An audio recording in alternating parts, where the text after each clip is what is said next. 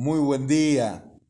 Dos faros, ambos ubicados en el extremo sur del Océano Atlántico, una de las zonas más peligrosas del mundo para la navegación, se disputan el honor de ser el faro del fin del mundo, inmortalizado por el escritor francés Julio Verne en la novela que lleva ese nombre. El llamado Faro de San Juan de Salvamento, instalado en la isla de los estados, fue el primero en alertar a los marinos sobre los peligros que ofrecían estas costas bravías y hay quienes aseguran que este fue el faro que inspiró a Julio Verne para escribir su novela. Oscar Zanola, cuando era director del Museo del Fin del Mundo de Ushuaia, expresaba, no caben dudas de que el faro de San Juan de Salvamento, a 221 kilómetros de Tierra del Fuego, adentrándose en el mar Atlántico, es el que inspiró al escritor francés Julio Verne sobre su novela, que se basó en comentarios e informaciones de viajeros antes de que se construyera el nuevo faro.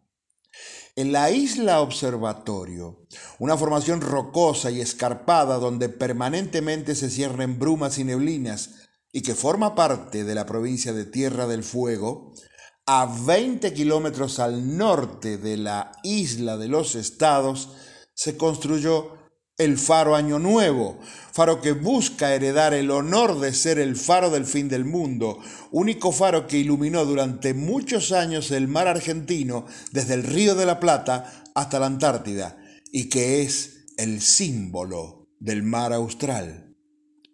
El primero de octubre de 1902, el mismo día en que se clausuró el antiguo faro, se encendió por primera vez la luz del nuevo, rompiendo las tinieblas que lo rodeaban.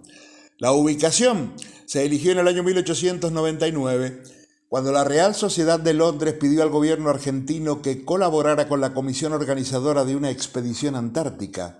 El nuevo emplazamiento tenía la ventaja de ser el punto más visible de la isla. El faro nuevo es una torre de 21,7 metros de altura, pintada a rayas horizontales blancas y grises de sistema giratorio y exhibe una luz blanca con destellos cada 10 segundos de manera que puede ser percibida a más de 30 kilómetros a la redonda. Comenzó a construirse en 1901 y a su alrededor se levantaron instalaciones meteorológicas, observatorios magnéticos, depósitos y casas para los profesionales y trabajadores que se desempeñaron en el lugar, todos bajo el mando del teniente de fragata Horacio Valvé. El faro nuevo de la isla Observatorio fue durante mucho tiempo el único punto de referencia para las naves que osaban navegar al sur del Río de la Plata. Cuando en 1917 se abrió el Canal de Panamá, el tránsito marítimo a través del estrecho de Magallanes se redujo y las instalaciones se levantaron, quedando solo el faro, que fue declarado Monumento Histórico Nacional.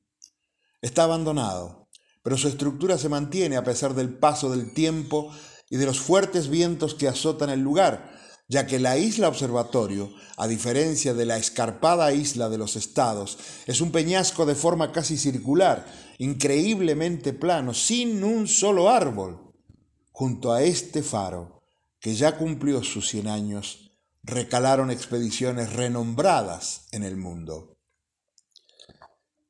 El faro de la isla observatorio solo queda en pie ese faro, típico de fines de 1800, construido en ladrillos y gruesas planchas de hierro, y la casa, de la que faltan muchos ladrillos que desaparecieron convertidos en souvenirs de cientos de turistas, restos de un pasado heroico que fue declarado Monumento Histórico Nacional. Y este es, para el historiador Rafael Sayej, el verdadero faro del fin del mundo, el nuevo. En el dibujo original de la portada del libro de Julio Verne aparece el faro cuya construcción es la convencional, es decir, de forma cilíndrica. Y la forma que tiene el faro de la isla observatorio es así. En cambio, el antiguo faro es una construcción baja de apenas 8 metros de diámetro y 6 metros y medio de altura. Toda la historia y el misterio en esta zona marítima azotada por el oleaje y los vientos del polo. Maravillosa zona nuestra.